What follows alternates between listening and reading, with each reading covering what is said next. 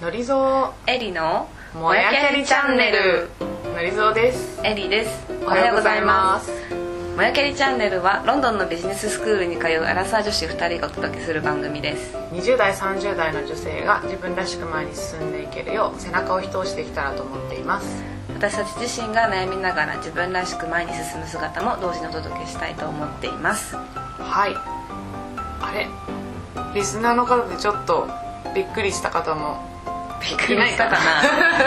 いたらいいね。うん実はタイトルがちょっと今回から変わってるんですよね。はい。これまで「おはようワールド」としてやってきたんですけれども今回から「もやキャリチャンネル」というふうにしました、その心は？今まで「おはようワールド」で届けてきた内容っていうのはその、まあ、悩む世代の20代、30代の女性が何か悩んだ時にあの乗り越えてる人を紹介したり乗り越える方法を紹介したりできたらいいなと思ってたんですけど、うんうん。ちょっと「おはようワールド」っていうタイトルからあまりその思いが伝わらないなと思って、そうだよね。でタイトルを変える以外に「あのまあ、おはようワールド」時代は手探りでとりあえず始めてみました感がすごく強かったんだけれども、せっかくなのでもうちょっとメッセージをシャープにして、うんうん。私たちが本当に伝えたい人たちに伝えたいメッセージを分かりやすく届けられるように、ちょっとずつ改良しようとそうですね。してまして、はい。その第一弾が 分かりやすいところで。まずはタイトルをはい。変えるっていうことをしてみました。してみました。でこれからはその MBA の授業の内容とかももちろん引き続き紹介するのとあと同級生を紹介したり、まあ、これからもしたいなと思ってるんですけど、まあ、加えて例えば子供がいて、うん一生懸命キャリアを築こうと頑張ってる女性を紹介するようなこともやっていきたいなと。いいじゃないですか。ということではい。今日ははい。学校の看板プログラムの一つですね、はい。グローバルビジネスエクスペリエンスはいはい。というプログラムについてご紹介します、略して GBE と言ってるんですけど、これって全員参加なんだよね。学校がはい。提参供してる。加しないと卒業できないやつでとどんなプログラムかっていうと世界7カ国どこかに選んでいくんですけど、うんうん。1週間現地に行って、うん。各場所によって違うテーマが設定されていてそのプロジェクトにあすこう対して同級生と一緒に挑戦するうんうん。というものでと1年間通して座学で学んできたことをこう2年生になってからその実践するアウトプットの機会として与えられている授業でまあ世界に対する視座を持つってことと自分のコンフォートゾーンを出るっていうことを目的にこの授業が掲げられてます、うん。のりちゃん行ってきたんだよね。そうなんです。どこに？あの南アフリカのヨハネスブルグというところに行ってきましてこのヨハネスブルグプログラムはテーマがアントレプレナーシップエコノミックグロース。うん。で社会におけるマイクロビジネスの役割を理解しようっていうプログラムだったんですけど一番メインでやったのが、現地の、えータウンシップって、まあ、簡単に言うとスラム街なんだけれども、スラム街で新しくビジネスを立ち上げて大きくしようと頑張っている。でもビジネスの知識とかはあまりないですというアントレプレナーの方と組んで、うんその方々にそのコンサルをするビジネスコンサルをすることでタウンシップ出身の成功した経営者を輩出していこうというプログラムででそれをすることで南アフリカってもともとアパルトヘイトっていう人種差別的な制度があってそこから生じた社会の分断っていうのがアパルトヘイト廃止された1994年以降もあまり埋まってないですという問題があってその分断を壊す一つの手立てとしてうんうん。上流階級と呼ばれてた白人のお金持ちの20%の人たちとその他80%の人たちの80%の方から上に上がってくみたいな、うん。そういうのを支援するそっか。プログラムなんだよね。お金がある人がない人を助けるだけだと多分サステナブルではなくて、その80%の人たちが自らビジネスを立ち上げてそれを回していくことによって自ら立ち上がる力をつけていくっていう感はい。じなのかな、コンセプトとしては、ん。そういう活動を通してうん。社会の分断を埋めていきましょうっていう、うんなるほど。すごく大きいテーマだね。すごく大きいテーマなんだけど、うん。実際にやったことはめちゃめちゃハンズオンで。そうなんだ。どんなプロジェクトにアサインされたの、と私は、まあ、そもそも、えー、と16チーム1チーム5人ぐらいなので総勢80名ぐらいのパッケージという結構かみんなで行ったのね。グループだ私のチームがアサインされたのは、えーアレクサンドラっていうタウンシップにある、えー町のお菓子スタンド。おキオスクみたいな感じ？そうそうそうキオスクみたいな感じなんだけどキオスクがすごく小さな閉じた小屋の中にあって、うん。中で何売ってるのか外からよく分かんない感じのそう。3月に開店したんだけど、なんか3ヶ月ぐらいでもう家賃払えなくなり、うん。お客さんも入ってこなくなり経営者の人がやる気をなくしてバイトの女の子に任せたまま出社しなくなる っていう結構負のスパイラルに入っててもうこのままいくと来月ぐらいに倒産ですねみたいな。そういう状況の会社が割り当てられたのね。コンサルっていう風に言うと聞こえはいいんだけど、そもそも帳簿すらつけてませんみたいな感じだったの、ね。だから売り上げがあるかないかぐらいは分かるみたいな。で多分月にどれぐらい売れてるっていう自己申告を最初聞いてたんだけど、うん。実際にお店に行ったらもうそれって多分経営者の妄想で彼はお店に行ってないからうん。見えてなかった事実としてお客さんがほとんど入ってきてません、うん。と取り扱ってる商品4つあって、ポップコーンとアイスクリームと、えースラッシーって言って、なんていうんだろうなスムージーというかシャーベットというかドリンクで氷が砕いてうんうんうん。よく遊園地とか行くとぐるぐる回あってる。る色がカラフルなやつね。そうそうそうそう であと,、えっとポテトフライ。あでもポテトフライは、あの売れなさすぎて やめましたみたいな。あその場であげてるの？その場でフライヤーがあってあげてたんだけあどやめちゃった。やめちゃって。だから実質3つしか売ってません、で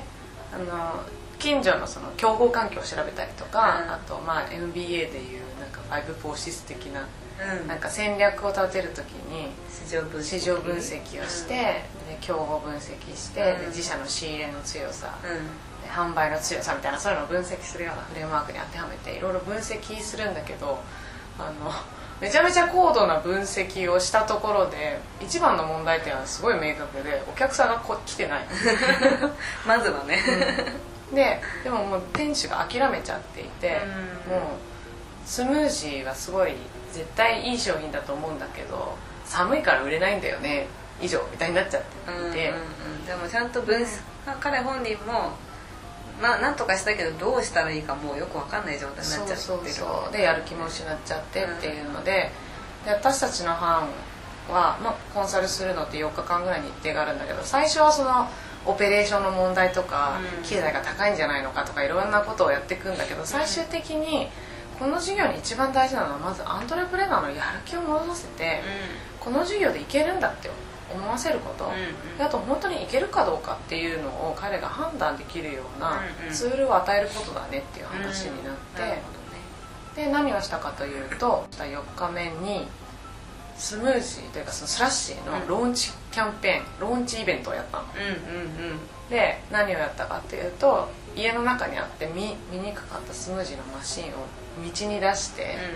であとこれやったら売れるんじゃないっていう仮説を立てたマーケティングの施策を、うん。とりあえず全部試して、うん。えー、とそのスラッシーの会社がや出してる可愛い犬の写真とかがあるので、それをこう壁に貼ってみたりとか、近所の学校の子供たちがコアターゲットだと思ったので学校の校門行ってフライヤー配ったりとか、あと一番大きかったのが実は商品戦略で、そのスムージーすごい高いくて大きいのね、高いって言ってもまあ100円ぐらいかな、なんだけどその地域でメインの顧客になりそうなのは学校帰りの子供たちで、スラム街の学校帰りの子供たちってじゃあいくらお小遣い出せるのっていうと、うん。まあ、1人当たり7円とか、20円出せたらいいよね、うん。1日あたりみたいな感じだからもうこれはプロダクトがコアターゲットに向いてないよねっていう話になり、結構綺麗なカップにスムージーみたいなそのスラッシュを入れて売ってたんだけどカップやめようって言って、うん。近所のあのスーパーみたいなとこ行ってちっちゃい袋買ってきて、うん。袋に少量詰めてもともと12ランドだったのを2ランドで売るっていうのをやったんだよね、まあ14円ぐらい。本当に値段をガクッと下げて、で売れるかどうか試してみました、本当はもっと時間があったら一個一個試してどれが効き目あるのかってやりたかったんだけどもう実験できる日が1日しかなかったので、一気に全部やって。一気に全部試して。でもまあ案の定すごいことになって前日売り上げゼロだったスラッシーが2時間で60杯売ったのおね。おそのちっちゃいやつ60個売れたちのっちゃいやつ60個、のね大きいのも2個売れて。あそうなんだ両方そうそう一応あったんだであとはその次の日にもその売り上げが続いてなぜかというとそこで売ってることを知らずにその日使えることが全部もう使い切っちゃって通りかかった子供たちがなんか明日絶対来るからって言ってて、うん。その子たちが次の日戻ってきて店の周りにさ子供たちの頭が群がっちゃって見えませんみたいな状態そんなになって。に人気になったんだ。ででそこで売ってた店主もバイトの女の子も超びっくりしてて。めちゃくちゃ忙しいみたいな。っていうか売れんだこれみたいななんかこの地域の人はスラッシーのことなんて知らないからうん。やってもしょうがないと思うみたいなことをバイトの子とか最初ちょっとポロッと言ってた。まあ試してみようよってそうだねって言ってやってみて。うわーって人が来たから価値あることやってるじゃんみたいな。それアントレプレナーのその彼もすごく嬉しかったんじゃない？で彼自身はその地域の子供たちのためにうん。いい仕事がしたいっていう思いがすごく強い人だったから、うん。子供たちがそのおじさんにこうわはって来てるのがまたすごい嬉しかったみたいで、で彼のスイッチが入ったわけよ。じゃあのりちゃん的にはチームの目的を達成したわけね。そうだからチームとしてもすごい良かったねっていう、うんなんかうん。その施策をやったところで大こけする可能性もあったそうだよね。どうなるか分かんない。うん。それで売れなかったらもうどうしようってなるもんでね私たちが売ってもしょうがないなと思ってたので、うんできるだけ私たちは後ろの方に行き込んでうん様子を見るみたいうんな、やきもきしながらね最初とか。でも下校の時間になったらバーって来たからいやよかったみたいな。えでそこからアントレの人がやっと本当に聞く気をも耳を持ってくれたので、うんうんうんじゃあコストカットしましょうとか、あと新しい商品導入する時に判断基準持ちましょう、もうすぐ設備買っちゃう人なのね。お金ないのに。うん。うんポップコーンマシンとか売れてないのに2台も買って。1個もうなんか物置みたいなやつでって。いう感じだから、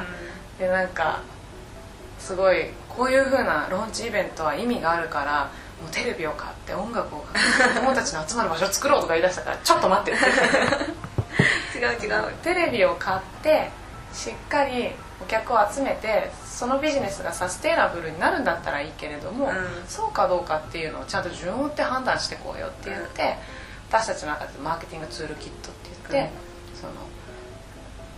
この商品売ったらこれぐらいの利益が出るよねっていう、うんニットエコノミクスって呼んでたんだけどその1個の商品1個売るあたりで利益どれぐらい出ますかそれを何個売るとどれぐらい儲かりますかそしたらこれ投資してもいいよねダメだよねみたいな。へーでそれって顧客のカスタマーの要望にちゃんと応えてますか？みたいなのを彼自身が辿っていくとあの確認できるようなチャートを作ったの。おいいね。そうであとは2個目は必ずこの2週間の中でえーブックキーピングしましょうと、うん。売上帳簿つけようねと。でただ子供たち殺到みたいな状況になった時に単価違う商品一個一個うんなんか何個売れたから掛け算で何個でみたいなのが難しいから基本的に売ってる間はもう正の字書いていくみたいな、うん。で1日の最後に個数から何個売れたかっていう利益を逆算するよねっていう簡単な表を作ってあげてそれでそのバイトの女の子が使えるようにしてあげるみたいな。そういうアドバイスをしたんだよね。すごい実践的なアドバイスだしのりちゃんたちがまあ去ってからも続けられるような。そう。それはすごく意識して、ね簡略化して。プログラムの最後に教授とかに対やクラスメートに対してプレゼンはするんだけどそことはもう全然言葉も変えるしアントレプレーナーの人とバイトの女の子がいかに分かるかみたいな、うんうん。っていうのをどんだけこう彼らに分かりやすくしかも使いやすいものとするかっていうので作ったで短期中期長期のビジョンも全部その彼のやりたいっていうビジョンに合わせてじゃあそれ実行するってなるとこういうステップになるよねっていうのを、その短期っていう意味では2週間、で中期3ヶ月。で長期は1年みたいな感じで作った上で一個一個こうチェックボックスで4個ぐらいうん。彼がこうピケって入れて達成したら入れていけるみたいなのを作ってあげてっていう感じの経験をしましたと、うん、いい経験だったねいい経験すっごい楽しかったし、うんうん、や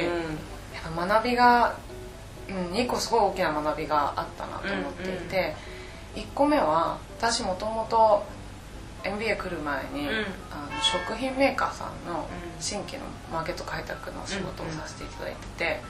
マーケティング戦略こうですみたいなのを近いね。そうそう あの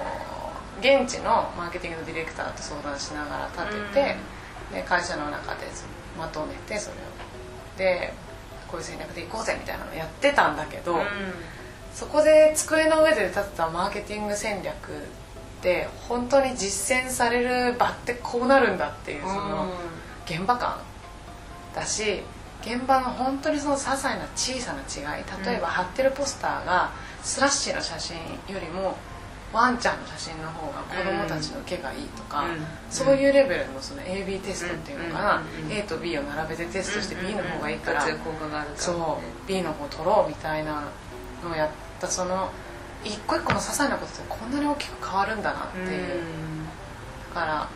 自分が戦略書いてた時に結構パクッと書いてしまってたなっていうのは反省として